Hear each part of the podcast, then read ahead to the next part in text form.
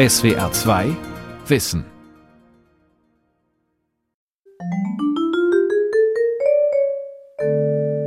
Ich habe die Medikamente einfach bekommen und dann war dann auch schon die Entlassung in der Klinik an den Tag gebracht, aber nur aufgrund dessen, dass ich versprechen musste, Medikamente auch weiterzunehmen. Wir sehen zum Teil Dosierungen von den alten Substanzen, die sind haarsträubend. Das ist Körperverletzung. Wenn ich dann die Medikamente reduziere, dann ist das manchmal wie so eine Blombe rausnehmen und dann kommt was in Fahrt. Und dann muss natürlich aufgepasst werden, dass derjenige mit seinem mehr an Gefühlen, mehr an Wünschen, mehr an Bemerken von Zusammenhängen wieder zurechtkommt. Und es ist also sehr schön.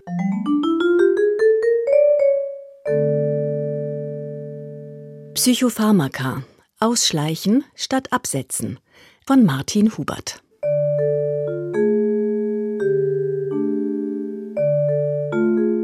Über eine Million Menschen leiden in Deutschland unter einer Psychose. Meist heißt die Diagnose dann Schizophrenie.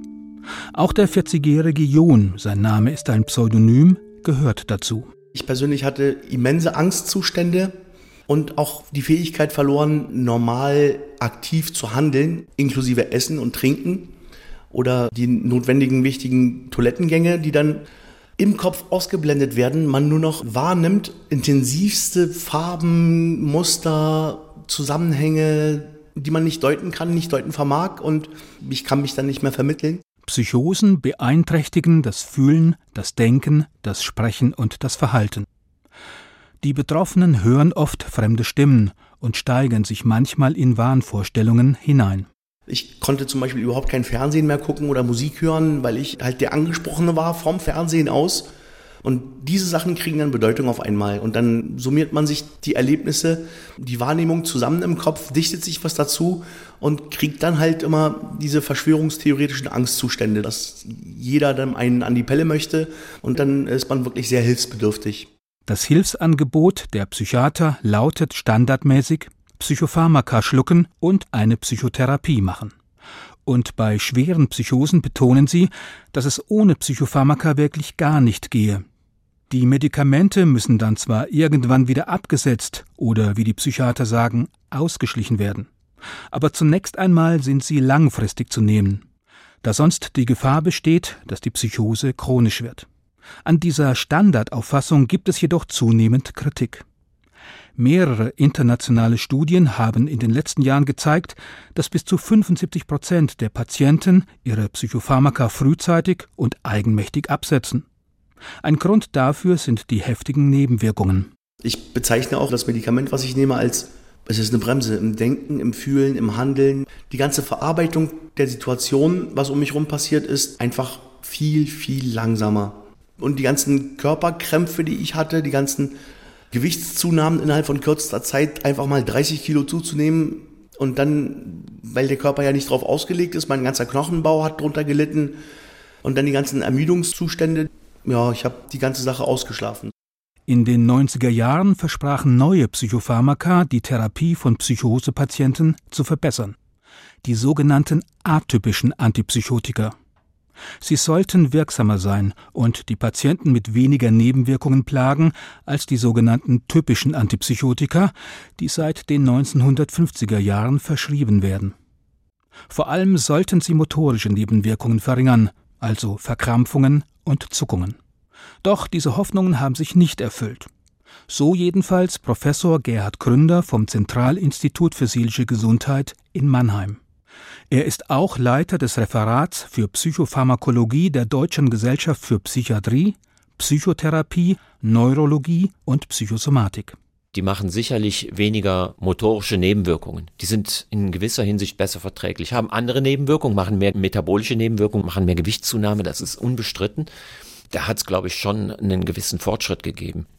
Aber dass man sagen könnte, damit ist jeder Patient definitiv besser behandelt als mit den älteren Substanzen, soweit kann man wohl nicht gehen. Die Psychiater verschreiben daher auch weiterhin die alten Antipsychotika. Völlig neue Medikamente sind nicht in Sicht. In Deutschland verpflichtet ein Gesetz aus dem Jahr 2011 die Pharmaindustrie, dass ein neues Medikament nachweislich einen besseren Nutzen als die alten haben muss. Seitdem wurde keinem neuen psychiatrischen Präparat mehr ein Zusatznutzen bescheinigt. Einige Pharmafirmen haben sich daher aus diesem Markt zurückgezogen. Vertreter der Pharmaindustrie sprechen von einer Krise.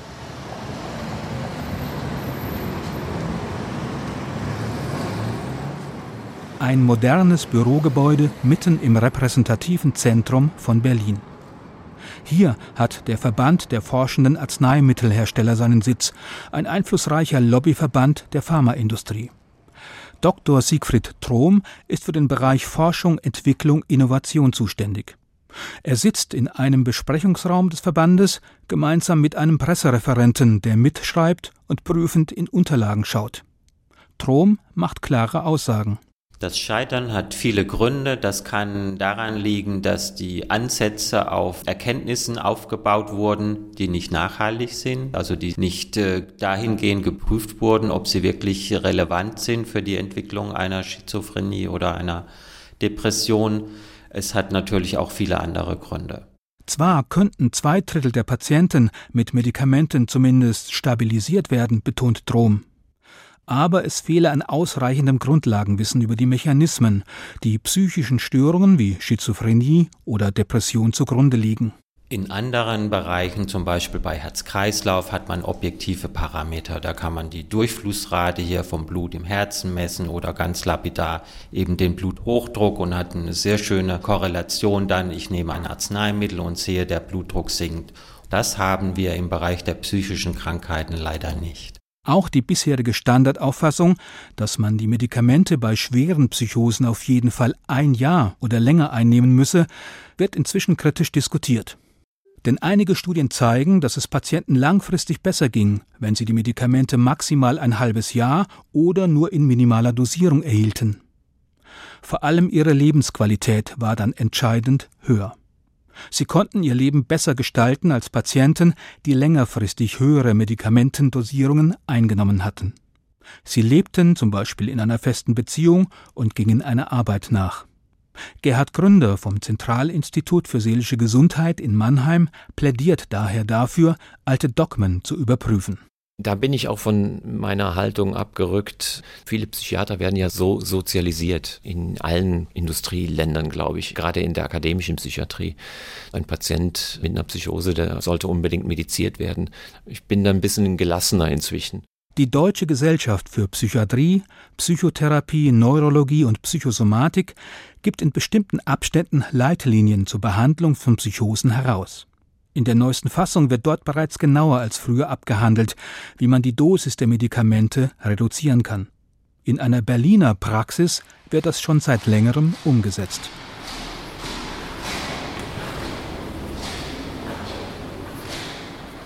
Ja, es sind äh, drei Kollegen hier tätig vor Ort.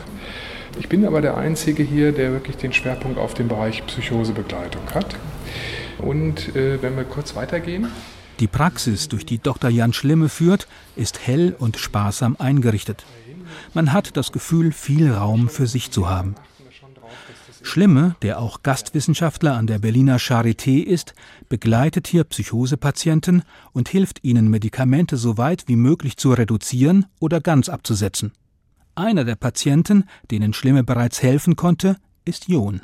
Jon kam tatsächlich nach eben zwei ja, frustranen Absetzversuchen, die ja gar nicht schlecht begleitet waren von seinen Ärzten, nur ich glaube in letzter Konsequenz dann dieser letzte Krümel doch wieder zu schnell abgesetzt worden ist. Zu schnell heißt nicht zu früh. Jon bekam seine Medikamente über einen längeren Zeitraum. Aber als die Psychiater dann absetzen wollten, schraubten sie die Dosis zu rasch herunter. Jon erlebte eine sogenannte Absetzpsychose. Die Symptome der Störung verstärkten sich wieder. Daraufhin taten die Psychiater das, was in diesen Fällen oft geschieht. Sie gaben erneut Medikamente, was meist nötig ist, sie erhöhten aber auch die Dosis. Herr John kam mit 20 Milligramm Olanzapin, einer relativ hohen Dosis eines Medikaments, die, glaube ich, stationär häufig gegeben wird in der Dimension. Und ja, er war zwar in der Lage, dem Gespräch zu folgen, aber es war klar, ich habe das sofort gemerkt, das ging fünf Minuten, es ging zehn Minuten, dann war er aber auch wirklich platt. Dann war er erschöpft, dann brauchte er eine Pause. Schritt für Schritt vorgehen, viel Geduld mitbringen und Rückschläge einplanen. Mit dieser Gegenstrategie versuchte Jan Schlimme das Medikament auszuschleichen. Und so haben wir eben vorsichtig angefangen zu reduzieren und das war anfänglich auch in relativ großen Schritten zu machen, so 10 Prozent. Und als er dann aber so bei etwa einer Dosis von 2 Milligramm stand, haben wir es natürlich langsamer gemacht. Die letzten Schritte beim Ausschleichen sind nach Jan Schlimmes Erfahrungen die schwierigsten. Sie fordern Veränderungen im 0,25 oder 0,15 Milligramm Bereich. Das kann eben oftmals als Behandler demjenigen nicht zumuten, in den Reduktionsschritten voranzugehen, wie sie durch die Industrietabletten angeboten werden. Die Schritte der Tabletten, wie ich sie über die Pharmaindustrie in die Apotheken bekomme, die sind oftmals zu groß. Und dann ist es eben notwendig, entsprechende Rezepturen zu verordnen, wo ich also auf dem Rezept aufschreibe, welche Dosis sollen denn jetzt die Kapseln dieser Substanz enthalten. Und der Apotheker, der macht sich dann daran und äh, stellt dann diese Kapseln auch her. Und so kann ich eben entsprechend feine Dosierungen auch für den Patienten herstellen lassen. Das ist hier in der Bundesrepublik überhaupt kein Problem. Man muss es nur aufschreiben. Jan Schlimme arbeitet bereits seit längerem mit Apothekern zusammen, die ihm gerne die gewünschten Medikamentendosierungen mixen. Sie haben das in ihrer Ausbildung gelernt und freuen sich, wenn sie es anwenden können, anstatt nur fertige Verpackungen über die Ladentheke zu verkaufen. Und ich habe den Eindruck, dass viele ärztliche Kolleginnen und Kollegen das aber nicht wissen, dass das geht. Und ich glaube, das ist auch mit dafür verantwortlich, dass es so schwierig ist und dass so wenig reduziert wird. Der Berliner Psychiater bietet seinen Patientinnen und Patienten auch Körperübungen an. Lange Zeit war das verpönt, weil die Therapeuten glaubten, dass Menschen mit einer Psychose davon nur verunsichert würden. Doch Jan Schlimme und die Physiotherapeutin Gesine Fiedler haben gute Erfahrungen damit gemacht. Gesine Fiedler von der Psychiatrischen Universitätsklinik der Charité Berlin hat ihre integrative Körpertherapie speziell auf Psychosepatienten abgestimmt. Also für Menschen mit Psychoseerfahrung ist es wichtig, dass sie ihren Körper besser spüren können und sich auch wieder in ihrem Körper zu Hause fühlen können. Und da mache ich viele Übungen, wo es darum geht, die Körpergrenzen wahrzunehmen, seine Haut zu spüren, seine Muskeln zu spüren, sich selbst zu spüren an der Wand, am Boden, im Stehen, sich selbst Halt zu geben, sich Halt geben zu lassen, dass man zum Beispiel mal sein Gleichgewicht verlagert und sich an die Wand lehnt und wirklich spürt, kann ich mich da wirklich sicher stützen oder geht die Wand weg, bleibt sie da? Oder dass man auch mit einem Ball zwischen der Wand und dem eigenen Körper steht und da Gewicht abgibt und da so ein bisschen mitspielen kann. Wenn man ein Gefühl für seinen eigenen Körper entwickelt, verbessert sich auch das seelische Empfinden. Vor allem sollen die Patienten auf ihren Atem achten. Der Atem spielt immer eine Rolle, weil der ist ja auch eine Basis in unserem Ich bin in meinem Körper, genauso wie der Herzschlag ist auch der Atem ganz wichtig. Und das binde ich auch oftmals sehr bewusst mit ein, dass die Leute ihren Atem spüren, dass sie den auch benutzen, um in eine Bewegung zu gehen und sich mit dem Atem verbinden, weil ich beobachtet habe, dass viele Patienten keine gute Verbindung zu ihrem Atem haben. Gesine Fiedler macht mit ihren Patienten daher regelrechte Körper-Atemreisen. Zum Beispiel, dass man mal spürt, welche Atemräume haben wir im Körper. Wir haben oben Brustatmung, wir haben die Bauchatmung, dass man da ganz bewusst mal den Atem hinschickt und auch schaut, was verändert sich im Körper, wenn ich da den Atem hinschicke. Völlig frei ist Jon noch nicht von seinen Medikamenten, aber die integrative Behandlung bei Jan Schlimmer hat vieles verändert. John hat inzwischen einen Punkt erreicht, an dem er die Tabletten unterhalb der Minimaldosis einnimmt, die die Pharmaindustrie standardmäßig herstellt. Bereits das verschafft ihm ein völlig neues Lebensgefühl und Möglichkeiten, psychotherapeutisch mit seinen Problemen umzugehen.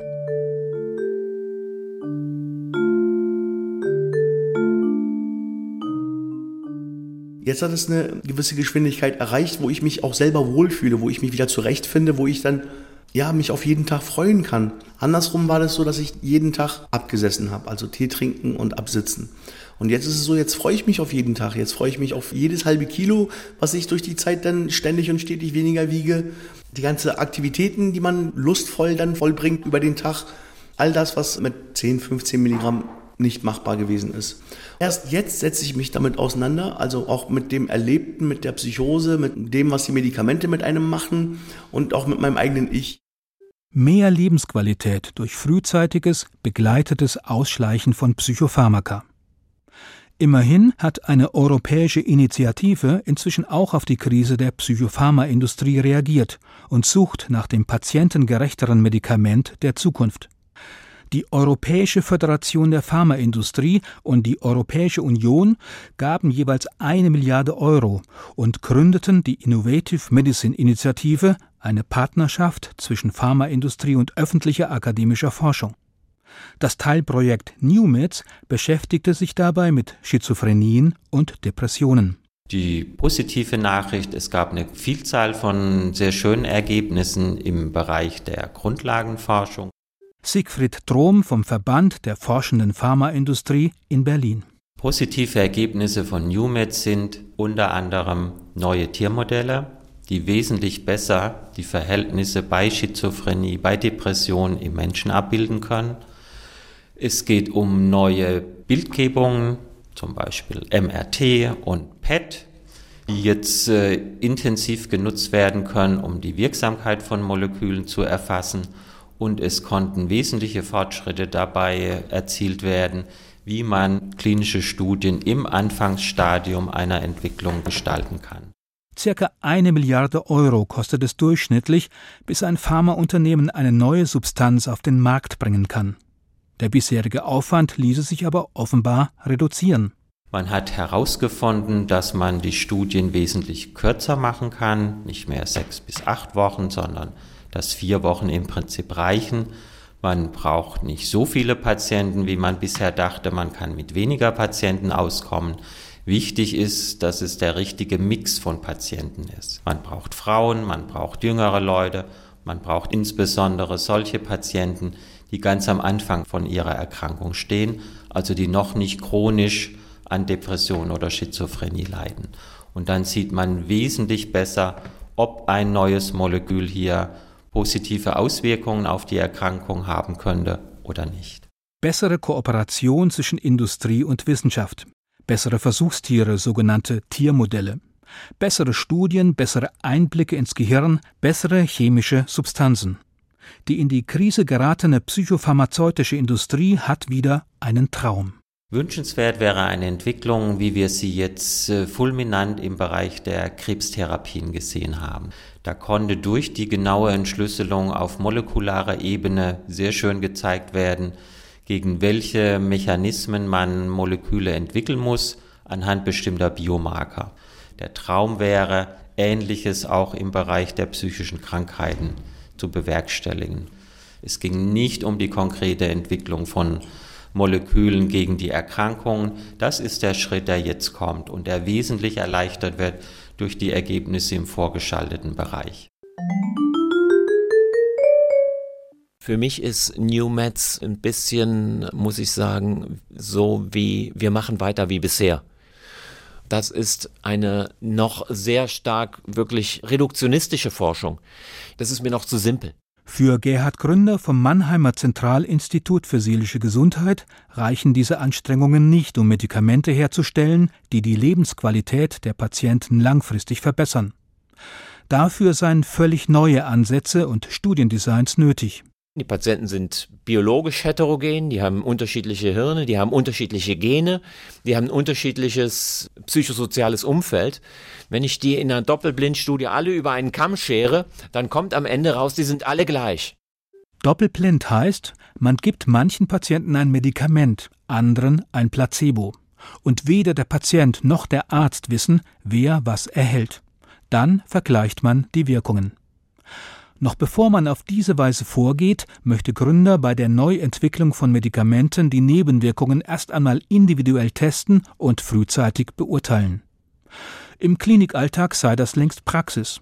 Dort achte man auf den Metabolismus eines Patienten, also darauf, wie der Stoffwechsel des Patienten auf ein Psychopharmakon reagiert. Wir probieren aus. Wir wissen, Patient hat schon mal auf ein bestimmtes Medikament in gewisser Weise angesprochen, der hat ein bestimmtes metabolisches Profil, da muss ich auf ein bestimmtes Medikament verzichten oder auf eine bestimmte Gruppe oder der hat sexuelle Nebenwirkungen, da muss ich auf bestimmte Medikamente verzichten.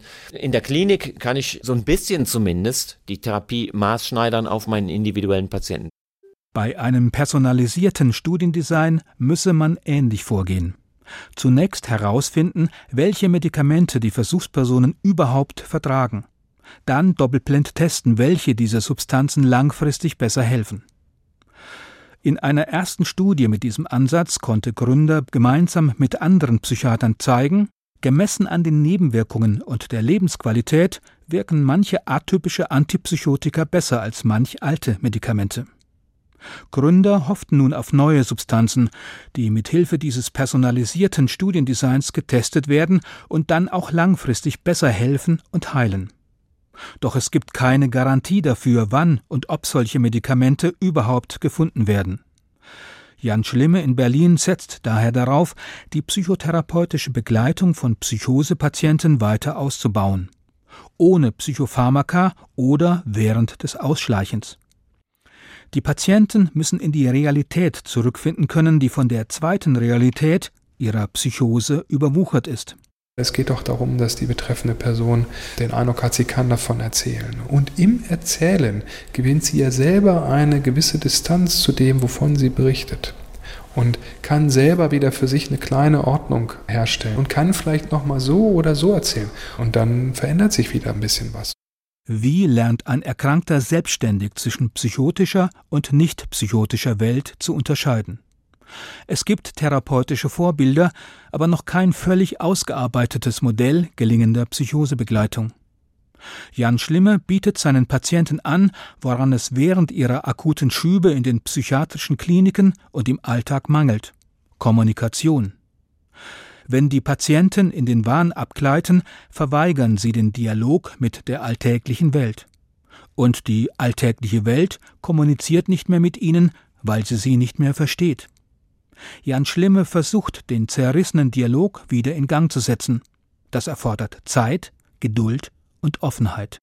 Ja, und dann äh, kriege ich eben viel erzählt über vielleicht Geister oder Stimmen oder andere ungewöhnliche Erlebnisse die ich einfach nur erstmal hören und anerkennen kann. Und der Person ist es dann aber vollkommen sonnenklar, dass ich natürlich diese Geister nicht sehe und diese Stimmen nicht höre. Und das ist ja auch okay.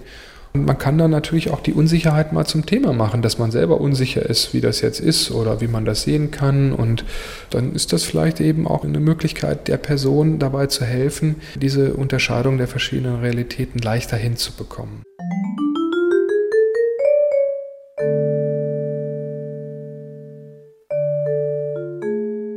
dann kam eben jemand, der gesagt hat, ach, erzählen Sie doch mal, wie, wie ist es denn? Amelie Palmer ist 37 Jahre alt und eine der Patientinnen von Jan Schlimme. Es ist nicht ihr wirklicher Name, sie möchte nicht erkannt werden. Also es gab einige Sachen, wo mir auch nicht klar war, dass da was für existiert, eine Erklärung oder einfach eine Kenntnis davon. Eine Sache war eben, dass ich ähm, manchmal so das Gefühl habe, ich heb vom Boden ab. Das war ganz lange auch Problem. Ich konnte ganz lange auch nicht laufen, spazieren gehen oder so, weil eben immer dieses Gefühl da war, ich heb gleich ab und dass es dafür irgendwie schon einen Begriff gab, das war mir bis dahin zum Beispiel gar nicht klar. Und so war das halt mit vielen anderen Sachen auch. Bei diesem Beispiel mit dem Abheben, das war wirklich ein langer, langer Prozess. Das ging nicht irgendwie, ach, jetzt nennen wir das mal Abheben oder Levitation oder wie auch immer, sondern es war eher dieser lange, lange Prozess, immer wieder ein Hin und Her, wie so kleine Tanzschritte, ja, so wo man immer mal einen Schritt wieder vor, wieder einen Schritt zurück oder auch mal nach links, nach rechts geht. Und dann kann sie wieder ein Stück weiterkommen in dem Umdeuten dessen, was ihr da in der Psychose begegnet. Das passiert, glaube ich, in der Therapie sehr oft so dass man sich vielleicht erstmal missversteht, man muss sich erklären, man muss versuchen, sich selber darzustellen und irgendwie anderen Leuten klarzumachen, wie es einem einfach geht und wie man selber das empfindet. Wie fühle ich mich an? Was geschieht mit meinem Körper und meinen Gefühlen, bevor und während ich in psychotischen Zuständen abhebe? Was sie in der Psychose ja gewissermaßen unfreiwillig tut. Sie hebt ja förmlich ab. Sie hat das ja nicht metaphorisch erlebt, sondern wirklich echt als Abheben. Ne? Also stelle ich mir eigentlich ganz gruselig vor, der Traum vom Fliegen, plötzlich die Wahrheit, aber dann ist man ja auch völlig haltlos. Das heißt, es ist wirklich so ein ganz, ganz vorsichtiger Prozess dafür, eine Idee zu haben, was ist eigentlich die Botschaft dieser Erfahrung für mich aus meiner Sicht. Einerseits natürlich ist es Sachen benennen und auch erstmal aus dem eigenen Hamsterrad dadurch rauszukommen und in dem Fall halt zu merken, okay, ich habe da so viel Angst vor und Amelie Palmer erkennt inzwischen besser als früher, wann sie droht abzuheben. Das hilft ihr dabei, Schritt für Schritt ihre Medikamente auszuschleichen. Denn sie kann ihre innere Erregung nun rechtzeitig auch ohne Psychopharmaka dämpfen. Sie verlässt zum Beispiel die Situation, in der sie dieses Gefühl hat, schließt sich notfalls auch einmal länger ein, wenn sie sich draußen in der Welt unsicher fühlt weil insbesondere dieses Abheben auftrat in Situationen, wo dann eben so ein sozialer Stress da war. Und aus ihrer Sicht war das eben tatsächlich, ich brauche mal eine Pause, ich muss mal Luft holen. Und das hat sie für sich ganz toll entwickeln können und hat da Techniken für sich entwickelt, wo sie eben auch Luft holen kann. So kann man eben sehen, wie man mit so ganz einfachen Techniken dann eine solche Erfahrung ein Stück kontrollieren kann, verhindern kann, dass sie aufkommt, einfach weil man eben sich erlaubt, eine Pause zu machen und nicht von sich erwartet, noch wieder durchzuhalten. Jan Schlimme hat sein Konzept der Psychosebegleitung und des Ausschleichens gemeinsam mit einigen Patienten ausformuliert und veröffentlicht. Wie viele andere Wissenschaftler ist er davon überzeugt, dass es für die heutige Psychiatrie mindestens ebenso wichtig ist, den Patienten beim Absetzen zu helfen, wie nach besseren Medikamenten zu suchen. Entscheidend dafür ist ein intensiver persönlicher Dialog mit den Patienten, denn jede Psychose ist individuell. Ich würde nicht für mich anmaßen, im Therapie- und Begleitungsprozess mehr sagen zu können als derjenige, um den es geht. Ich kann ihn versuchen zu beraten, ich kann versuchen, eine andere Perspektive einzunehmen, einen dritten Standpunkt zu all diesen Themen, die ihn beschäftigen. Aber in letzter Konsequenz sind wir beide eine Stimme und derjenige, um den es geht, der muss entscheiden, wie er tut. Das heißt, wir als Profis, insbesondere als Psychiater, die wir ja nun wirklich da auch eine Menge Einfluss haben in diesen Prozessen, wenn wir es vorleben, uns selber nicht übertrieben Bier ernst zu nehmen, sondern mit einer gewissen nötigen Distanz auch zu uns heranzutreten an das Ganze, dann glaube ich, ist da schon viel gewonnen.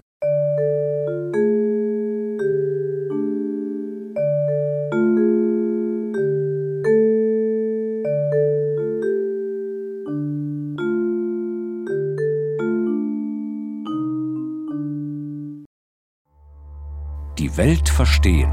Jeden Tag. SWR2 Wissen. Manuskripte und weiterführende Informationen zu unserem Podcast und den einzelnen Folgen gibt es unter swr2wissen.de.